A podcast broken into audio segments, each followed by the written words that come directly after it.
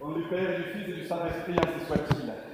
Venez, Esprit Saint, éclairer le cœur de nos fidèles et allumez en eux le feu de votre amour. Envoyez votre Esprit, Seigneur, et il se fera une création nouvelle, et vous renouvellerez la face de la terre. Prions au Dieu qui avait éclairé le cœur de nos fidèles par la lumière du Saint-Esprit, donnez-nous, par ce même Esprit, de comprendre et d'aimer ce qui est bien, afin de jouir sans cesse de cette divine consolation, par le Christ notre Seigneur. Je vous salue Marie, pleine de grâce. Le Seigneur est avec vous. Vous êtes bénie entre toutes les femmes, et Jésus, le fruit de vos entrailles, est béni. Sainte Marie, Mère de Dieu, priez pour nous pauvres pécheurs, maintenant et à l'heure de notre mort, ainsi soit-il. Saint Thomas d'Aquin, Saint Tropez de Pise, au nom du Père et du Fils et du Saint-Esprit, ainsi soit-il.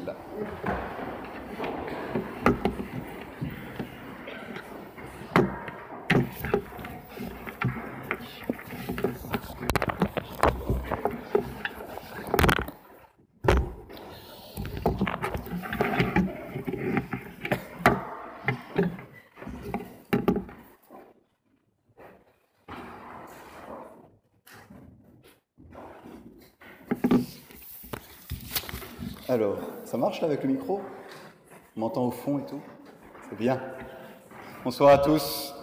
Ravi de vous retrouver. D'habitude, j'aime pas trop faire dans la chapelle, mais euh, là, si vous m'entendez bien, ça, ça, va aller. Et puis, on est juste content de pouvoir continuer. Donc, continuons tant qu'on a le droit et tant qu'on peut.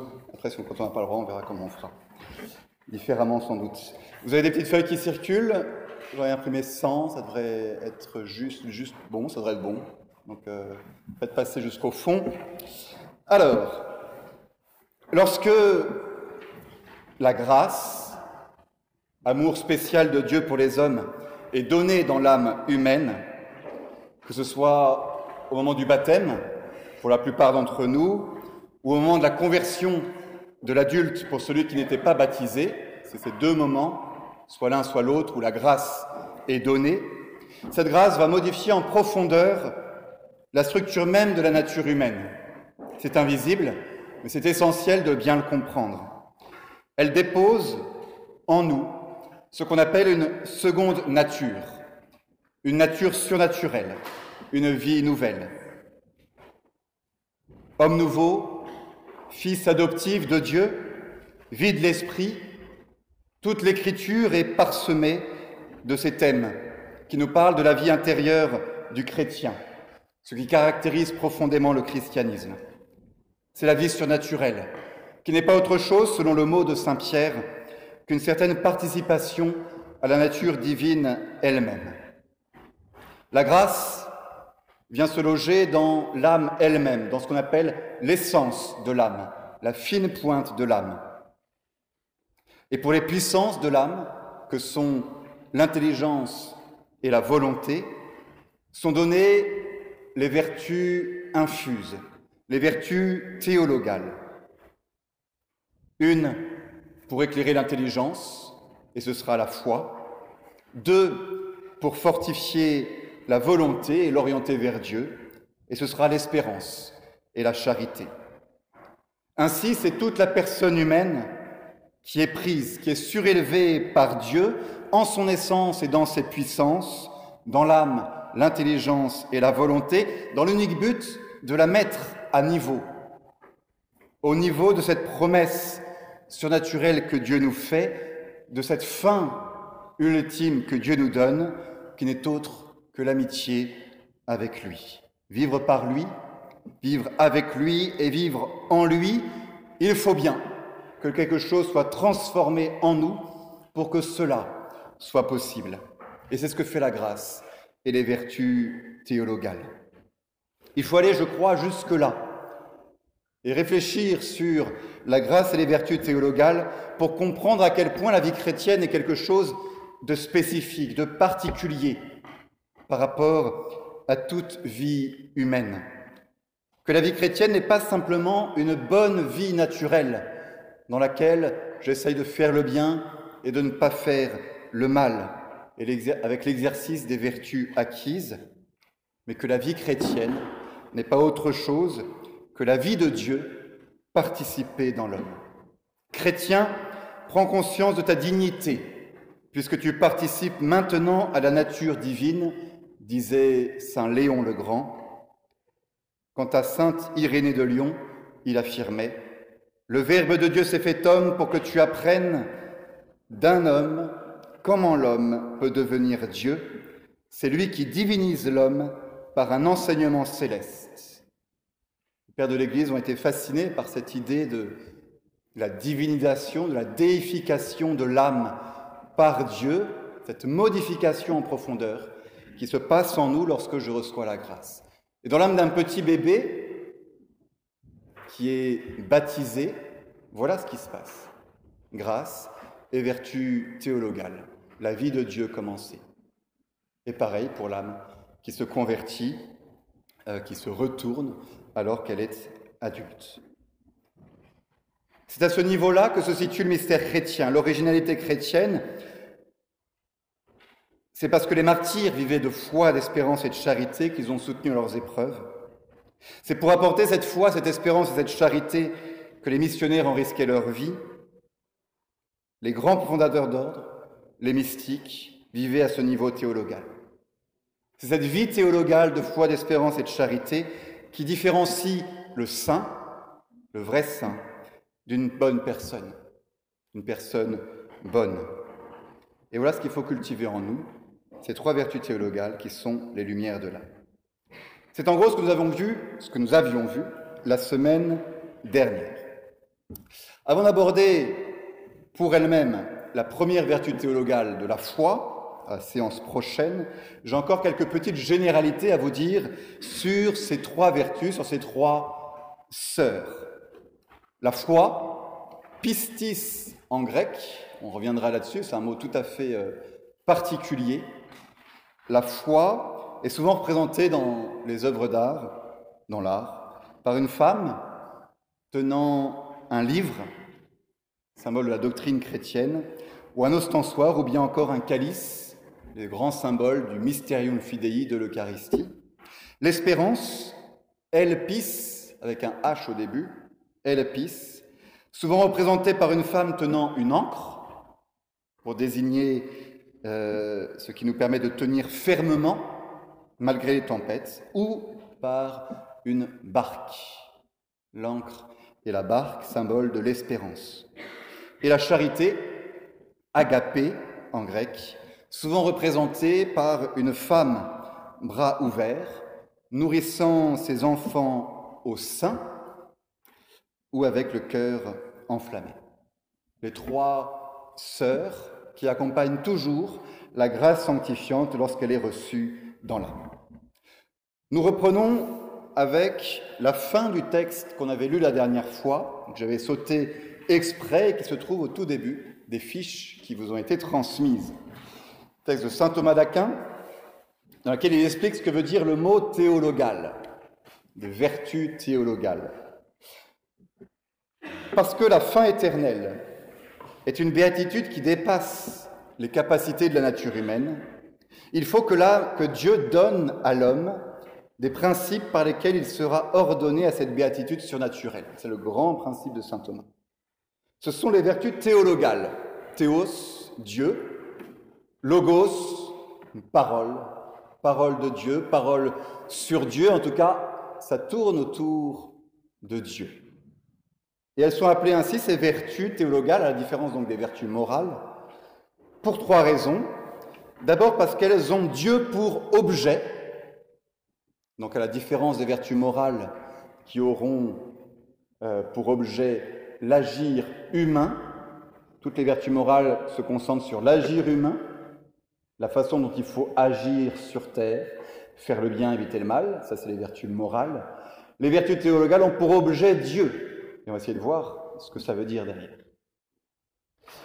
Euh, deuxièmement, parce qu'elles sont infusées en nous par Dieu, contrairement aux vertus morales qui sont des vertus acquises, qui, sont, qui apparaissent en nous par la répétition d'actions bonnes.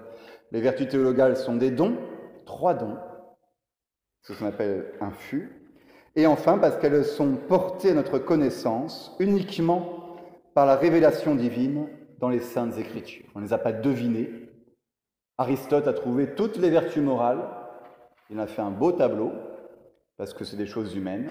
Mais les vertus théologales, il ne les avait pas. C'est uniquement par révélation que nous savons qu'elles existent. C'est les trois points qu'on va voir durant la conférence d'aujourd'hui. Et on ne va pas commencer par le premier, euh, pour rendre les choses plus, plus faciles. On va commencer par le numéro 2. On va faire 2, 3 et 1. Vous voyez les trois points qui sont là. On va commencer par le numéro 2, infusé en nous par euh, Dieu seul. Donc c'est la grande, grande différence qu'il faut bien comprendre entre toutes les vertus que vous pratiquez euh, euh quotidiennement, de, du courage, de la force, de la prudence, de la tempérance, la chasteté, qui sont des vertus morales acquises par la, par la répétition d'actes bons, et toutes ces réalités infuses, ça veut dire données directement par Dieu dans notre âme. Parmi les, réalités infuses qu'on a en nous, il y a les vertus théologales, mais il y a aussi d'autres choses. Il y a la grâce, voilà. La grâce sanctifiante est infuse, elle est donnée par Dieu directement, et il y a les dons du Saint-Esprit aussi, qui sont une sorte de, sommet dans ce que Dieu peut donner à l'âme humaine. On pourra faire une année euh, sur les dons du Saint-Esprit, ce serait passionnant aussi. Euh, tout ça, grâce, vertu infuse, vertu théologale, don du Saint-Esprit, tout ça forme l'édifice surnaturel de notre âme. C'est infus, c'est donné. Le petit bébé, lorsqu'il est baptisé, il reçoit la foi, l'espérance et la charité, à l'état de qualité. Ça s'appelle d'habitus, de principe. Il ne peut pas encore poser des actes de foi, d'espérance et de charité, mais il a déjà en lui la foi, l'espérance et la charité. C'est un fût, c'est donné, on va dire à l'état de germe chez l'enfant, de manière sans doute plus développée pour l'adulte qui se convertit alors qu'il n'était pas du tout croyant avant. Il n'empêche, ça beau être un fût, il va falloir s'en occuper un peu aussi. Et on va retrouver un peu le même mécanisme que pour les vertus morales acquises, ça veut dire que c'est en posant des actes de foi, d'espérance et de charité que je fais grandir la foi, l'espérance et la charité. Alors attention, il y a une énorme différence euh, qui ne se lit peut-être pas dans ce que je viens de vous dire. Euh, faire grandir une vertu morale, faire grandir la force, ça ne dépend que de moi, ça dépend surtout de moi. Quelqu'un sans la grâce, sans croire à Dieu, peut développer une vertu de force et la développer vraiment, l'acquérir, en posant des actes de force. En revanche, développer la foi, l'espérance et la charité, ça dépend d'abord de Dieu. Donc pour être plus précis dès maintenant, ce n'est pas moi qui fais grandir ma foi. Ce n'est pas moi qui fais grandir mon espérance. Ce n'est pas moi qui fais grandir ma charité. C'est Dieu à travers moi. Et c'est là qu'on va avoir une coopération entre Dieu et moi. C'est Dieu qui me donne la foi. La foi est une réalité surnaturelle, donc c'est Dieu qui l'augmente. La foi, c'est du domaine du surnaturel. C'est Dieu qui fait grandir la foi en moi. Donc la première manière de faire grandir la foi, c'est de prier Dieu de nous faire grandir la foi. Cette fameuse euh, phrase qu'il y a dans l'Écriture, Seigneur, je crois, mais venez en secours à mon incrédulité. J'ai la foi, vous me l'avez donnée, mais je sens qu'elle a besoin d'être renforcée, et c'est vous qui renforcez la foi. C'est pas moi. Je ne fais pas grandir la grâce en moi, c'est Dieu qui la fait grandir. Pareil pour la foi, l'espérance et la charité. On fait grandir la foi, un, par la prière, donc. Dieu euh, euh, me fait grandir la foi si je le lui demande, si j'ouvre mon cœur à cette croissance de la foi, de l'espérance et de la charité. Deux, donc prière. Deux, par l'exercice. C'est là qu'on retrouve un peu le même mécanisme que pour les vertus morales, en disant, en fait, c'est Dieu qui fait grandir ma foi à chaque fois qu'il me donne de poser un acte de foi. En gros, à chaque fois que je me laisse pousser par Dieu à poser un acte de foi, que je ne résiste pas à Dieu me faisant pousser un acte de foi, poser un acte de foi, ma foi augmente, et pareil pour l'espérance, pareil pour la charité. Un acte de charité ne vient jamais de moi seul, il vient de Dieu me poussant à le poser. Moi, ce que je peux faire, c'est résister à ça, empêcher cet acte d'être posé, ou alors me laisser faire par Dieu agissant en moi, auquel cas, lorsque je pose cet acte sous la motion de Dieu, ma charité augmente, Deuxième point, par l'exercice. Donc, désir d'augmentation de ses vertus, exercice quotidien. Il y a plein d'occasions dans notre vie où Dieu nous appelle à poser des actes de foi, d'espérance et de charité, ne serait-ce que le matin, lorsqu'on se tourne vers lui et qu'on lui parle, on pose un acte de foi. Quand on vient à la messe, quand on fait l'adoration, quand une personne se présente à nous et que voilà, on peut poser un acte de charité, Dieu nous invite à poser là un acte de charité. Si on, peut y résister, eh ben, on peut le faire sous la motion de Dieu et la, et la charité augmente en nous. L'exercice. Et trois, la nourriture. La nourriture. Nourrir sa foi, nourrir son espérance, nourrir sa charité. C'est essentiel, ça aussi. On nourrit sa foi en venant ici à Catessence, en laissant Dieu euh, travailler en nous. On comprend des choses un peu par la réflexion euh, sur la foi, et Dieu, dans le fond, travaille dans notre cœur en parallèle et nous consolide notre foi. Comment on, comment on nourrit l'espérance? Par un regard, le regard sur les choses d'en haut. Si on ne pense jamais à ce qui nous attend après la vie, si on ne pense que choses matérielles, on ne donne aucun aliment pour nourrir notre espérance du ciel et de Dieu.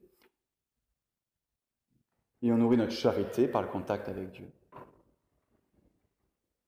meilleure nourriture des vertus théologales, c'est sans doute l'adoration, dans laquelle on voit le mystère, on contemple le but et on, se laisse toucher par l'amour. On a les trois vertus. L'Eucharistie est vraiment le, lieu où ces trois vertus, Mysterium Fidei, l'espérance des choses futures et le contact direct avec l'amour de Dieu quand on communie, c'est le lieu certainement où grandit le plus nos trois vertus théologales. L'Eucharistie, mystère de l'Eucharistie. Donc voilà, tout ça pour vous dire que c'est infus, c'est donné, mais il faut s'en occuper ensuite. Et on verra concrètement pour chacune des vertus comment approfondir cette, cette réalité-là. C'est infus, ça veut aussi dire, c'est le contraire d'acquis. Infus, ces vertus théologales sont infus, ça veut dire qu'elles ne pas, n'ont pas jailli d'un processus naturel euh, tout d'un coup, ou en réfléchissant très très très très fort, et en lisant beaucoup, beaucoup l'Évangile, tout d'un coup, euh, euh, j'ai eu la foi. Parce que j'ai lu l'Évangile et parce que j'ai réfléchi très fort. Non, c'est faux. C'est terriblement faux.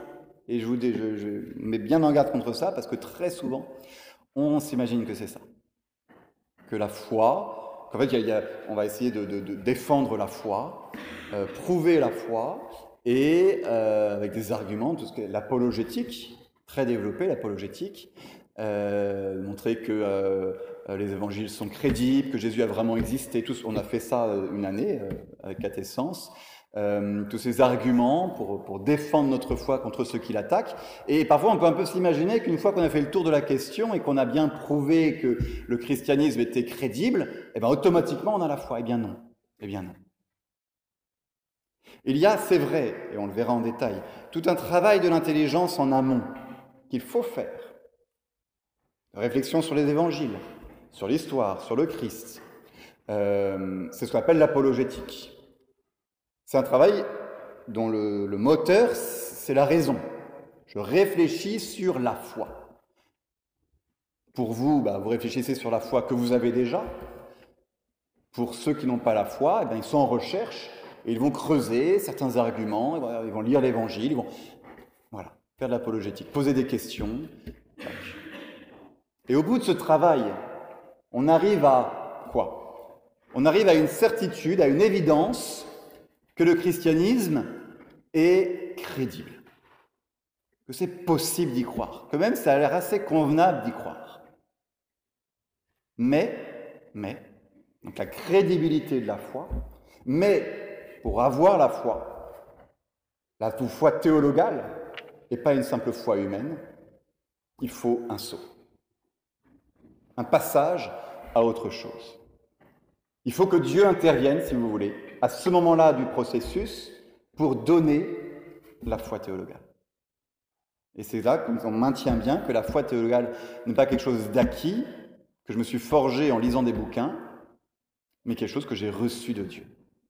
J'y étais disposé, et tout le travail en amont de la réflexion m'y dispose, mais il y a un moment, bam, Dieu me donne la foi. Et on verra en détail aussi comment tout ça se met en place. C'est assez, beau, quand on creuse, on voit qu'en fait, c'est un certain contact de Dieu à ce moment-là qui me donne une certitude, mais une certitude qui n'est pas la conséquence naturelle du raisonnement que j'ai fait avant. Il y a autre chose qui s'est passé.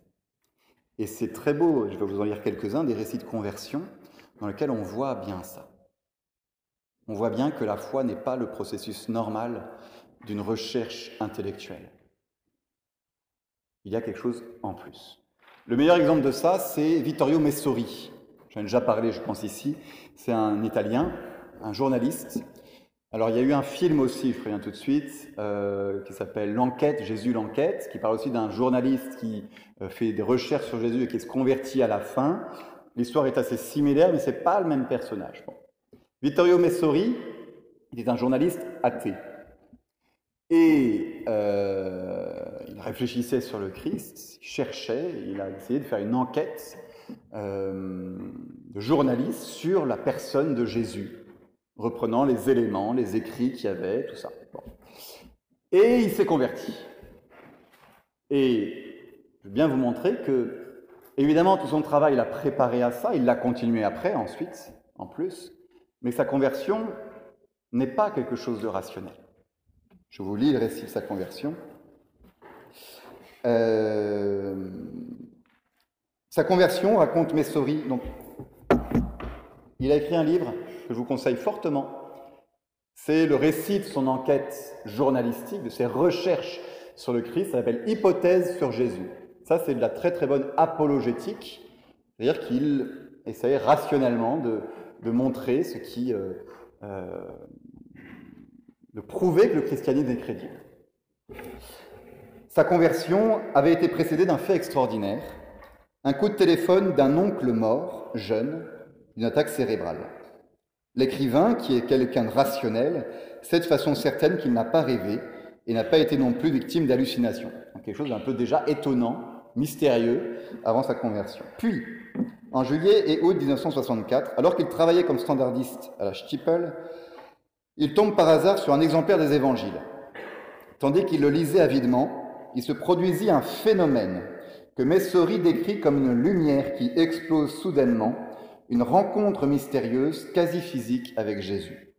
Le célèbre écrivain se dépeint lui-même comme étant un Émilien ayant les pieds sur terre, c'est-à-dire quelqu'un très rationnel, très cartésien, euh, aux antipodes de la vie mystique ou ascétique. Et pourtant, raconte-t-il, il vécut ces deux mois immergé dans une expérience mystique qu'il n'aurait jamais imaginée, qu'il n'avait jamais connue auparavant.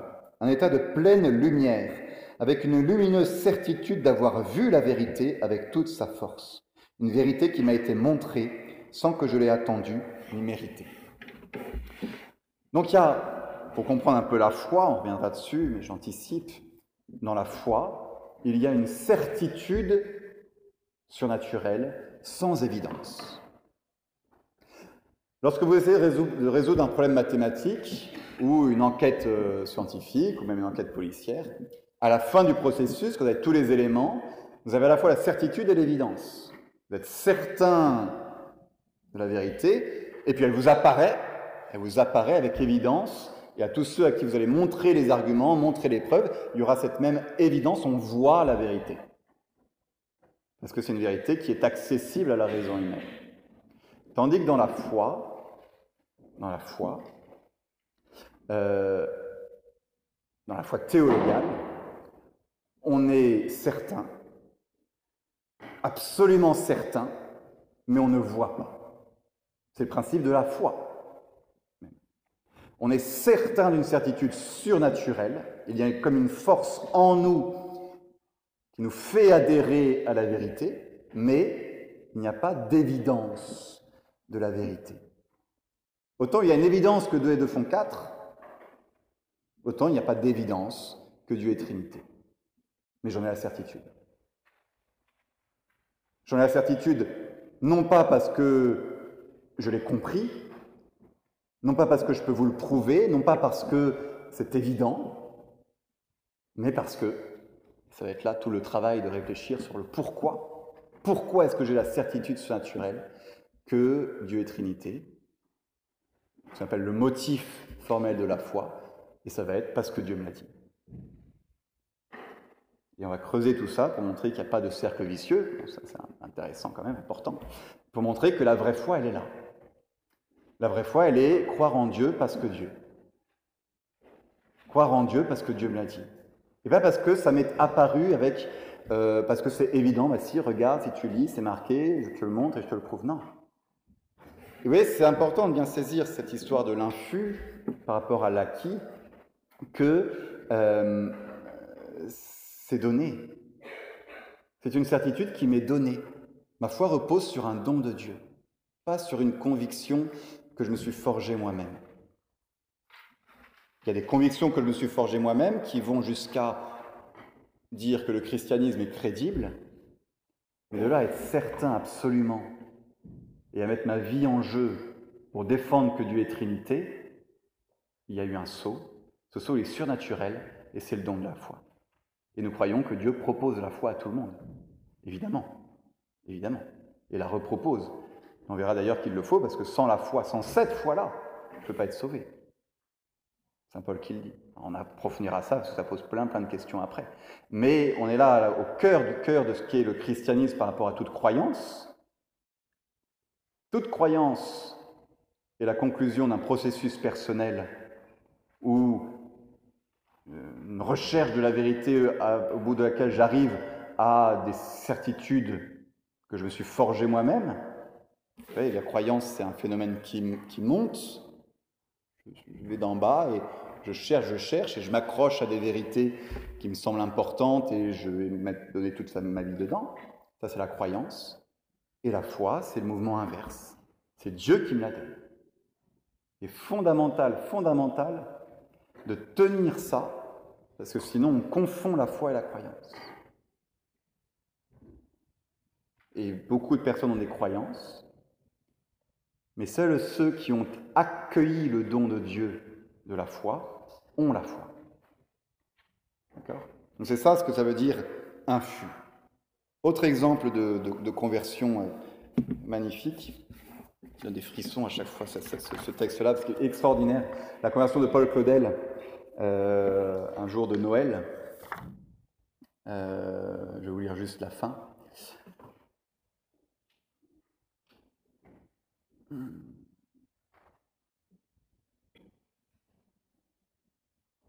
Non. C'est pas la bonne. Tel était le malheureux enfant. Donc il est athée, Paul Claudel. Tel était le malheureux enfant qui, le 25 décembre 1886, se rendit à Notre-Dame de Paris pour y suivre les offices de Noël. Alors à l'époque, on est athée, mais on connaît bien le christianisme quand même. Hein. Euh, les athées de l'époque euh, connaissent, savent, ont peut-être déjà peut-être lu les évangiles, je ne sais pas pour Paul Claudel, mais ils savent ce que c'est que le christianisme. Ce pas des ignorants, mais ils n'ont pas la foi. Je commençais alors à écrire, et il me semblait que dans ces cérémonies catholiques, je trouvais un excitant approprié et la matière de quelques exercices décadents. C'est dans ces dispositions que, coudoyé et, bousculé par la foule, j'assistais avec un plaisir médiocre à la grand-messe. On a Notre-Dame de Paris, hein, déjà le lieu. Puis, n'ayant rien de mieux à faire, je revins au Vêpres. À l'époque, même les athées, ils allaient au Vêpres pour se distraire. Les enfants de la maîtrise en robe blanche et les élèves du petit séminaire de Saint-Nicolas du Chardonnay, là c'est sommet, qui les assistaient, étaient en train de chanter ce que je sus plus tard être le Magnificat. J'étais moi-même debout dans la foule, près du second pilier à l'entrée du chœur, à droite du côté de la sacristie. Et c'est alors que se produisit l'événement qui domine toute ma vie. En un instant, mon cœur fut touché et je crus. Je crus, d'une telle force d'adhésion, d'un tel soulèvement de tout mon être, d'une conviction si puissante, d'une telle certitude ne laissant place à aucune espèce de doute, voyez, on une certitude qui ne laisse place à aucune espèce de doute, malgré l'obscurité de la foi, la certitude elle est là, que depuis tous les livres, tous les raisonnements, tous les hasards d'une vie agitée n'ont pu ébranler ma foi, ni à vrai dire la toucher. Voilà ce que c'est que le don de la foi euh, chez, euh, pour une conversion. On a aussi le récit d'Alphonse Ratisbonne, que vous connaissez peut-être, un athée, euh, juif, mais athée, juif de culture, qui, à la demande de son ami, porte la médaille miraculeuse, qui va à Rome, à Saint-André de la Arte, qui est laissé seul dans l'église, et il raconte J'étais, donc Alphonse Ratisbonne, j'étais depuis un instant dans l'église lorsque tout d'un coup je me suis senti saisi d'un trouble inexprimable. J'ai levé les yeux, tout l'édifice avait disparu à mes regards. Une seule chapelle avait pour ainsi dire concentré la lumière. Et au milieu de ce rayonnement parut, debout sur l'autel, grande, brillante, pleine de majesté et de douceur, la Vierge Marie, telle qu'elle figure sur la médaille miraculeuse. Je fixai mes yeux sur ses mains, je vis en elle l'expression du pardon et de la miséricorde. Elle ne m'a point parlé, mais j'ai tout compris. Euh, Eugenio Zoli, conversion euh, d'un rabbin juif proche de Pie XII.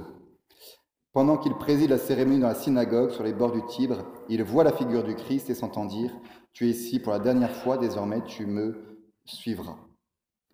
Euh, bon, il y a des récits de conversion qui sont des grands récits avec une intervention divine un peu extraordinaire, et puis d'autres, comme celui de Paul Claudel, où tout d'un coup, quelque chose qui se, qui se débloque en quelque sorte. Ça a été préparé par la raison, par la réflexion. Il n'y résiste pas, alors qu'il pourrait y résister. Il reçoit le don de, euh, de la foi. Je crois que c'est fondamental d'avoir bien saisi ça, ce saut euh, infranchissable pour l'homme entre la réflexion humaine sur la foi et le don de la foi, dans, euh, c'est fondamental dans la mission, par exemple. Vous n'allez pas donner la foi aux gens. Vous n'allez pas convaincre les gens de la foi. Vous allez les amener à réfléchir, à se poser les bonnes questions, à se disposer autant qu'ils le peuvent. Et ensuite, vous allez prier pour que Dieu leur fasse le don de la foi. Et il le fera. Dieu le fait à tous. Dieu le fait à tous. Il suffit de ne pas y résister. Être pareil pour l'éducation. Vous allez éduquer les enfants, euh, vous allez leur apprendre le catéchisme, mais le don de la foi n'est pas la pure déduction du catéchisme qu'ils auront reçu, c'est autre chose. Ça s'appuie dessus, c'est certain, même nous, lorsqu'on a des doutes dans la foi, on va, on va les creuser dans l'apologétique pour consolider un peu tout ça. Mais, mais il n'empêche que le don de la foi n'est pas juste, la foi n'est pas juste une conclusion euh, intellectuelle. Et ça, il faut essayer d'expliquer ça aux enfants aussi, à comprendre que pour qu'ils gardent la foi, il faut rester unis au Seigneur. Rester unis au Seigneur. Et pas simplement euh, euh, suivre le caté, même si c'est essentiel de suivre le caté pour donner la nourriture de la foi. Et des parents qui vont se dire, mes, enfants ont perdu la foi, c'est de ma faute. Eh bien, eh ben, eh ben non, pas tout à fait. Et même pas. Même s'ils ont fait ce qu'ils ont pu, ils ont donné, ils ont donné ce qu'ils pouvaient, leur exemple, leur prière et tout ça, mais la foi reste euh, une question de relation entre moi et Dieu. Est-ce que j'accueille son don ou est-ce que je ne l'accueille pas? Voilà, donc infus, ça veut dire quand même euh, tout ça. Il va mettre de même pour l'espérance. On a beaucoup parlé de la foi parce que c'est le euh, plus visible. Il va être de même pour l'espérance. L'espérance des martyrs n'est pas la pure déduction logique d'un je vais y arriver ou de, de compter sur mes propres forces. C'est une force supérieure qui est donnée par Dieu, de croyance, d'espérance, de désir. L'espérance des martyrs, hein, Saint Paul dit même espérer contre toute espérance, ça veut dire bien dire qu'il y a deux sortes d'espérance. Il y a une espérance humaine qui s'appuie sur euh, des, probabilités humaines d'y arriver, sur euh, euh, mes forces et tout. Et puis il y a une espérance surnaturelle qui s'appuie sur, bah, sur autre chose. Et on va voir c'est quoi le motif de l'espérance surnaturelle. Et puis pareil pour la charité, qui n'est pas un amour humain. La charité chrétienne n'est pas le, débouchement normal d'un amour humain porté par un chrétien il y a un saut immense entre l'amour humain et la charité. L'amour humain a ses codes à lui, la charité en a d'autres. Et on va, dans l'amour humain, on va aimer les gens parce qu'ils sont aimables, pour certaines choses qui attendent eux, pour la volonté de se donner à eux. L'amour humain, dans toutes ces, qu'on va développer dans toutes ces euh, facettes. Mais la charité, c'est autre chose. La charité, c'est aimer les autres pour, quel est le motif formel de la charité? On va voir. Bah, c'est Dieu, encore une fois. c'est Dieu. quelqu'un qui aime beaucoup les gens n'a peut-être pas la charité. On est sur un autre registre, on est sur autre chose. il est important d'avoir distingué ces choses pour comprendre que la foi n'est pas une croyance, que l'espérance chrétienne n'est pas une espérance humaine, que la charité n'est pas un amour humain, c'est plus. Il y a des gens qui ont des croyances, beaucoup d'espérance humaine et beaucoup d'amour pour les autres, et qui n'ont pas la foi, l'espérance et la charité chrétienne. Et ça ne se voit pas. Parce que tout ça, c'est invisible, c'est un secret des cœurs, mais nous, ce qu'on cherche, c'est à développer la foi, l'espérance et la charité chrétienne. On y reviendra. Voilà pour le 1. C'était le plus long, assurez-vous. Le 2, non, le 1, c'était le 2. Alors, je, répète où on était. Saint Thomas nous donne trois points pour comprendre pourquoi ces vertus sont théologales. Donc là, on a fait le numéro 2, parce qu'elles sont infusées par Dieu directement comme des dons. Pour rester sur la, question de l'épologétique, je reviens un peu. Donc, Messori, vraiment très très bien. Et euh, un autre ouvrage d'apologétique, donc qui amène à, réfléchir sur la foi et qui amène à cette vérité de c'est le christianisme est crédible, c'est Frédéric Guillot, Catholics Reloaded, Reloaded, excusez mon anglais, chaque année je le prononcerai très mal, euh, qui, est, qui est excellent aussi pour ces questions-là, et c'est sur la vérité du christianisme. Voilà. Mais attention, c'est de l'apologétique. Vous pouvez très bien lire ces deux ouvrages et à la fin ne pas avoir la foi. Parce qu'on est sur deux domaines différents. Et c'est peut-être la, toute petite, minuscule critique que je ferai à euh, Frédéric Guillot, catholique d'être dans cet ouvrage-là, euh, parce que je vois qu'il va en faire une deuxième édition dans laquelle il a rectifié un tout petit peu ce qu'il nous dit, c'est que, a un peu l'impression à la fin que euh, ce qui manque juste à la personne qui a lu le livre, qui a réfléchi profondément sur cette question-là, pour avoir la foi, c'est d'y mettre tout son cœur. Il dit, dit, il a une, formulation un peu... Euh, la foi, euh, je retrouve un petit peu, je ne sais plus exactement, euh, la foi qui sauve, c'est beaucoup plus qu'un simple assentiment intellectuel, donc c'est ce que j'ai essayé de vous dire. C'est un amour confiant, c'est un engagement de la volonté au service des vérités aperçues par l'intelligence. C'est tout à fait juste, mais il faut rajouter quand même, j'ai l'impression que c'est assez implicite, on n'en parle pas énormément là, euh, que euh, cette adhésion de tout le cœur à la vérité qu'on a commencé à entrevoir en réfléchissant, il n'y a que Dieu qui peut la donner. Il n'y a que Dieu qui peut la donner. C'est pas juste moi qui, euh, le christianisme est la foi sympathique, et donc du coup je fonce. Allons-y, donnons-nous à fond pour le christianisme. Non. C'est Dieu à un moment qui me fait adhérer à tout ça. Et me donne cette certitude devant la vérité qu'aucun acte humain seul ne peut donner.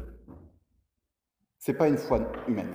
C'est pas une confiance humaine en disant ah je pensais pas mal, alors on y va, on fonce et on y va. Euh, c'est pas ça la foi chrétienne, c'est surnaturel. donc ce serait la toute petite nuance, mais je pense pas qu'il sera tout à fait d'accord avec moi, Frédéric Guillot, là-dessus, il n'y a aucun doute. Et il me semble que dans euh, la refonte de son livre, ou en tout cas le livre suivant, il développe un peu plus cette, dimension du saut entre naturel et surnaturel qu'il y a entre la, croyance humaine et la foi, et la foi théologale. Donc ensuite, euh, numéro 2, numéro 3, porter à notre connaissance par l'écriture sainte elle-même. Les vertus théologales, d'abord, ça nous vient de l'Évangile. C'est pas nous que les avons trouvées, c'est euh, dans les évangiles, et enfin notamment plutôt dans les épîtres de Saint Paul qu'elles sont euh, expliquées, à commencer par ce passage célèbre, 1 euh, Corinthiens 13, 13, le fameux chapitre 1 Corinthiens 13 qu'on développera quand on parlera de la charité évidemment.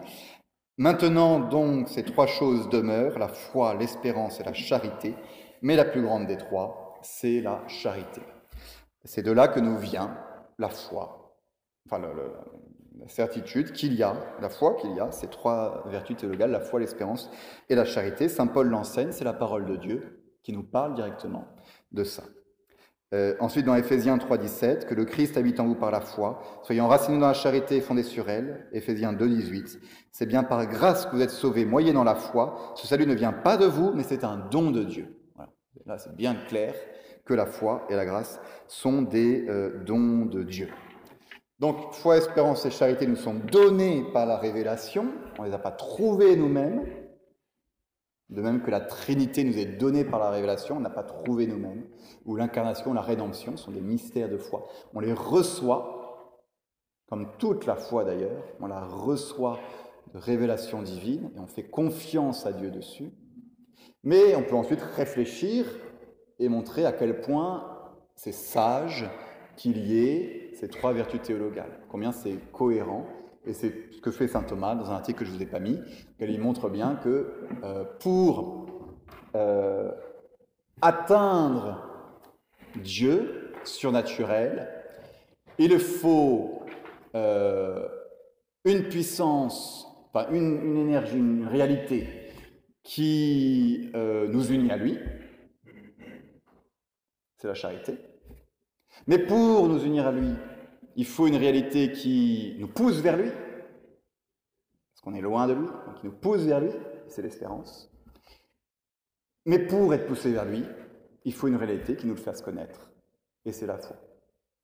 Et donc il désigne ce, processus pour aller vers Dieu, pour, pour, atteindre le but qui est l'union avec Dieu, en disant, bah, l'union avec Dieu, elle n'est possible que s'il y a une amitié, ça c'est la charité, mais cette charité n'est possible que s'il y a un désir qui nous pousse vers quelque chose de naturel, ça c'est l'espérance.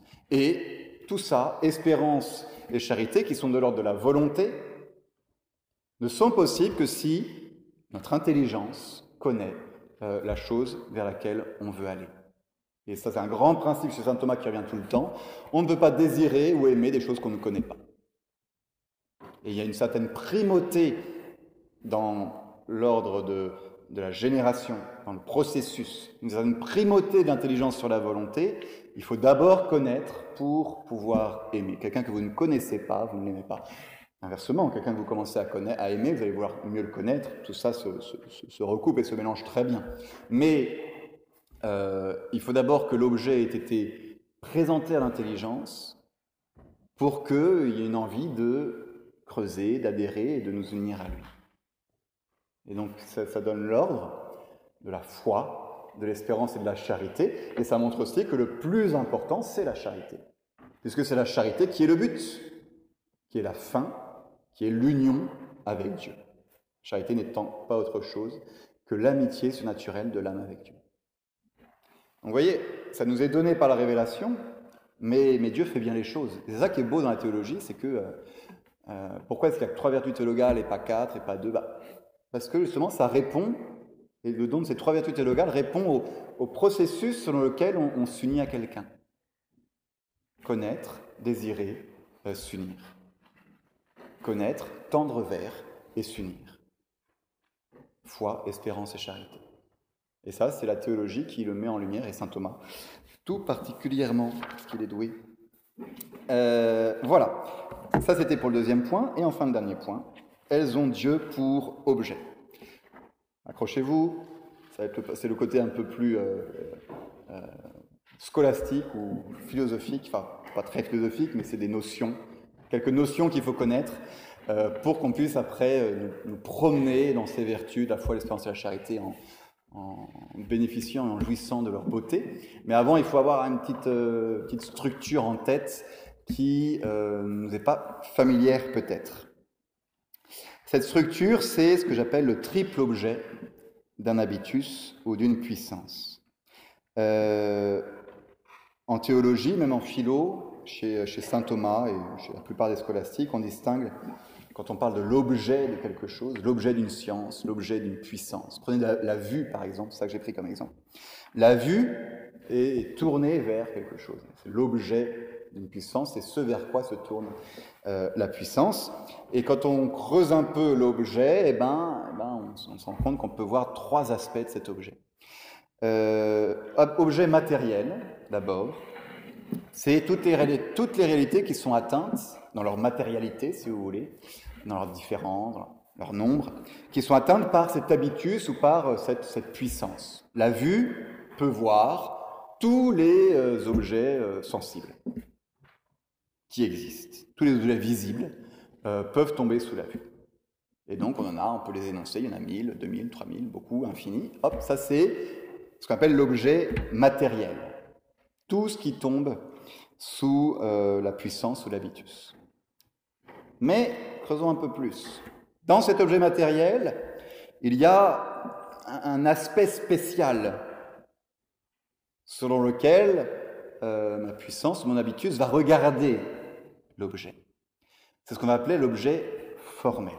Dans l'objet matériel, qui est euh, tous les objets sensibles, la vue va tous les regarder, mais elle va regarder quelque chose de particulier dans tous ces objets. Qu'est-ce qui va attirer la vue? C'est la couleur. L'objet, pour, pour, Saint Thomas en tout cas, s'il y a des scientifiques, on pourra peut-être discuter, mais pour Saint Thomas, l'objet formel selon lequel la vue regarde les objets qui l'entourent, c'est la couleur. Si je prends un autre exemple, un tas d'oranges. Ça, c'est un tas d'oranges, c'est objet matériel. Matériel, il y a des objets qui sont devant moi. Le scientifique, le biologiste, va regarder ce tas d'oranges. Il va les regarder sous un aspect particulier. Il va les regarder en tant que ce sont des, réalités vivantes ou qui viennent de mourir parce qu'on est arraché de l'arbre, avec des cellules, avec des... Le géomètre va les regarder en tant qu'elles ont une forme sphérique fort intéressante et va étudier cet aspect sphérique. Le métaphysicien va regarder euh, ces oranges en tant que ce sont des réalités de l'être, de l'être par participation, et il va en déduire l'existence de Dieu. Euh, vous voyez, c'est le même objet, matériel qui est devant les yeux, mais la formalité sur laquelle je les regarde, alors là, ça, change, selon le, regard que j'ai sur ces choses-là. Donc on distingue ainsi objet matériel, objet formel. Et dans l'objet formel, c'est là que ça complique un tout petit peu plus les choses encore, dans l'objet formel, on distingue objet formel quod et objet formel quo. L'objet formel quod, c'est en gros ce que je viens de vous dire, c'est l'objet formel quod, il est dans le tas d'oranges. L'objet formel quo, il est dans moi, en moi, en gros, si vous voulez. L'objet formel quod, il est dans le tas d'oranges. C'est l'aspect dans le tas d'oranges selon lequel je considère ce tas d'oranges. L'aspect qui m'intéresse dans le tas d'oranges. Le côté sphérique, ou le côté vivant, ou le côté euh, c'est de l'être. Et l'aspect formel quo, c'est euh, de mon côté à moi, c'est le moyen par lequel moi je vais pouvoir atteindre euh, cet objet formel quad.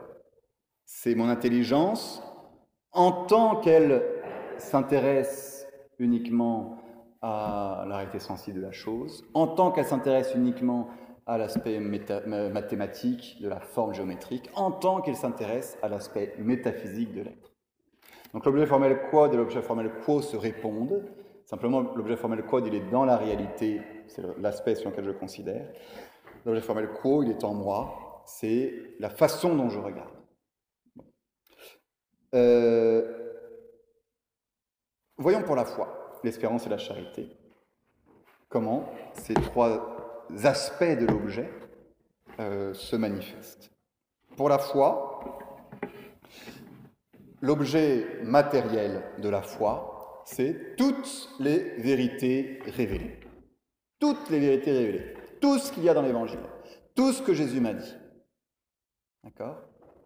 C'est le credo, c'est euh, euh, les fins dernières, c'est euh, le salut éternel, c'est objet matériel de la foi. C'est un ensemble de vérités. C'est très très important d'avoir compris ça, quand on verra pour la foi. Si je refuse de croire en une de ces vérités, je perds la foi. On verra pourquoi. L'objet matériel, c'est toutes les vérités qu'il y a dans la révélation. Objet formel. Qu'est-ce qui est le premier, l'aspect qui, qui, euh, est euh, le plus formel dans ces vérités? C'est Dieu. Donc, le fait de croire dans toutes les vérités de la foi, le plus important, ce qui m'intéresse tout particulièrement, ce qui est le cœur de la foi, c'est de croire en Dieu qui se révèle à moi. Donc c'est Dieu comme vérité première qui est l'objet formel de la foi. L'objet formel quod. Dans toutes ces vérités, la chose qui, jaillit, qui est la plus importante, c'est Dieu. L'existence de Dieu, l'amour de Dieu, tout ce qui tourne autour de Dieu. La foi s'intéresse à Dieu. Avoir la foi, c'est croire en Dieu.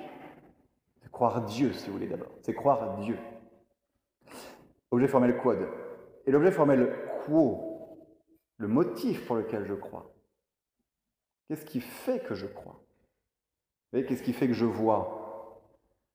C'est la lumière. Pour reprendre l'exemple de la lumière, de, de la vue. La vue voit la couleur, objet formel quod, grâce à la lumière, objet formel quo. Euh, la, la foi voit Dieu et les vérités de Dieu, objet formel quod, grâce à... Pourquoi est-ce que j'y crois? Bah, Grâce à Dieu. Pour la foi, l'objet formel quod, ce en quoi je crois, et l'objet formel quo, ce pourquoi je crois, c'est la même chose, c'est Dieu. Croire, avoir la foi, c'est croire en Dieu parce que Dieu. C'est croire Dieu parce que je crois en Dieu. C'est croire Dieu parce que Dieu me l'a dit. C'est faire confiance à Dieu sur ce qu'il me dit sur lui. Que quand saint Thomas dit une vérité théologale, elle a Dieu pour objet, c'est ça qu'il veut dire. Non simplement elle s'intéresse à Dieu parce que je crois en Dieu, je crois, Dieu, j'ai la foi dans, les choses de Dieu, mais aussi parce que je crois en vertu de Dieu. Et le motif pour lequel je crois, c'est Dieu. Vous voyez un petit peu ces deux aspects, les deux plus importants, d'accord? L'objet formel quod, je crois Dieu et les vérités de Dieu. Pourquoi C'est l'objet formel quo, parce que Dieu me l'a dit. L'objet formel quo, on l'appelle aussi le motif formel. Ce pourquoi je crois. Parce que c'est Dieu qui me l'a dit. Et donc là, on retrouve ce qu'on disait au début du, topo. C'est pas parce que c'est crédible, c'est pas parce que c'est évident, c'est pas parce que c'est tout simple que je crois en Dieu. C'est parce que je crois en Dieu. C'est parce que Dieu me l'a dit. Parce que j'ai confiance en lui. il faudra bien expliquer la prochaine fois pourquoi ça ne fait pas un cercle vicieux. Et parfois, justement, pour éviter d'avoir expliqué pourquoi ça ne fait pas un cercle vicieux, on va expliquer la foi différemment et on va sortir de la foi pour en faire une simple conviction humaine. Non. Le mystère de la foi, c'est que Dieu me fait adhérer à lui. La seule chose qui me fait adhérer à, Dieu, c'est Dieu. C'est l'autorité de Dieu se révélant. Donc Dieu, vérité première en face de moi, c'est l'objet formel quod. Dieu se révélant à moi, c'est l'objet formel quo. Ça, c'est pour la foi. Dieu pour objet. Et on retrouve ça dans l'acte de foi que j'ai dû vous mettre euh, voilà. Mon Dieu, je crois fermement toutes les vérités que vous avez révélées et enseignées par votre Église. Vous voyez, là, on parle surtout de l'objet, matériel. Toutes les vérités que vous avez révélées et enseignées par, votre Église, l'objet matériel. Euh, pourquoi? Bah parce, que, parce que vous. Parce que vous ne pouvez ni vous tromper ni nous tromper. Parce que c'est vous qui les avez dites et parce que j'ai confiance en vous. Pas parce qu'elles sont, pas parce qu'elles m'apparaissent comme vraies à ma petite intelligence humaine, mais parce que je vous fais confiance. Il est là vraiment le processus de, euh, de la foi. Pour l'espérance, c'est la même idée. L'objet matériel de l'espérance, c'est toutes les promesses de Dieu, à la fois les promesses terrestres, des moyens pour aller au ciel, et puis surtout les promesses célestes. Voilà. Mais tout particulièrement, quel est l'aspect le plus important dans toutes ces promesses euh, L'objet formel quod, eh bien, c'est la promesse d'être uni à Dieu. L'espérance, elle est tournée principalement et presque uniquement vers Dieu avec lequel je veux m'unir. Donc l'objet formel quod de l'espérance, c'est Dieu. Dieu possédé, Dieu euh, avec lequel je m'unis, c'est la béatitude éternelle. Et pourquoi est-ce que j'espère en Dieu possédé? Parce que Dieu me l'a promis. Pas parce que j'estime avoir des chances d'aller au ciel. Pas parce que euh, mes petites forces, j'ai confiance en elles, ou parce que, mais parce que Dieu me l'a promis et qu'il va m'aider. Et j'ai confiance dans son aide et dans ses promesses. Vous voyez Ça, c'est le motif formel, l'objet formel quo de l'espérance. C'est toujours le plus important, l'objet formel, pour comprendre une vertu théologale. L'objet formel quo, qui différencie toute espérance de l'espérance chrétienne. L'espérance chrétienne, c'est j'ai confiance dans la puissance de Dieu, dans ses promesses et dans le fait qu'il va m'aider. Et du coup, il pourrait m'avoir promis un truc. Euh, d'ailleurs, il m'a promis un truc délirant. Il m'a promis un truc dans lequel je n'aurais jamais pu espérer avec mes simples forces. Et je pourrais me dire, mais c'est inatteignable, et c'est inatteignable. Mais j'espère en ça parce que j'ai confiance euh, dans l'aide que Dieu va me donner. Pas parce que la chose qu'il m'a promis est crédible ou atteignable. C'est pas ça qui fait que j'espère. Ce qui fait que j'espère, c'est l'aide que Dieu va m'apporter pour atteindre cette chose-là. C'est Dieu. Et c'est ce qu'on retrouve dans l'acte d'espérance. J'espère avec une ferme confiance que vous me donnerez, par de Jésus-Christ, votre grâce en ce monde et le bonheur éternel dans, l'autre. Encore une fois, les actes reprennent généralement l'objet matériel, c'est-à-dire un peu tout. Les grâces maintenant, le bonheur plus tard, objet matériel. Pourquoi? Parce que vous avez promis, vous avez fait de vos promesses. C'est ça qui me fait espérer. C'est Dieu. je ne sais pas si vous voyez déjà un peu toutes les conséquences qu'il pourrait y avoir. On réfléchir sur ces vertus pour comprendre comment les faire grandir et à quel point ce ne sont pas des, convictions humaines. J'ai eu mal à avoir confiance en Dieu. Euh, c'est pas en serrant fort les poings qu'on va avoir confiance en Dieu. Il va falloir aller chercher ailleurs, notre relation personnelle avec Dieu, pour augmenter notre confiance en Dieu, pour augmenter notre espérance du ciel. Bon. C'est pas en se rassurant sur nous-mêmes qu'on va avoir de l'espérance, par exemple. Parce que si on se regarde nous, euh, on est plutôt, euh, on a beaucoup de motifs de désespérer. Et donc c'est pas en, en, se disant ah finalement je suis pas si mal, non. C'est pas avec des méthodes humaines qu'on va, avoir confiance en nous ou qu'on va espérer. C'est en nous tournant uniquement vers Dieu, en regardant que lui. Que lui. C'est ça la vie théologale. Ça, c'est pour l'espérance. Pour la charité, enfin, objet matériel de la charité, c'est toutes les personnes qu'on peut aimer, les personnes du monde entier, les anges et Dieu. Pour la charité, euh, l'objet formel quod dans tout ça, ça va être quoi?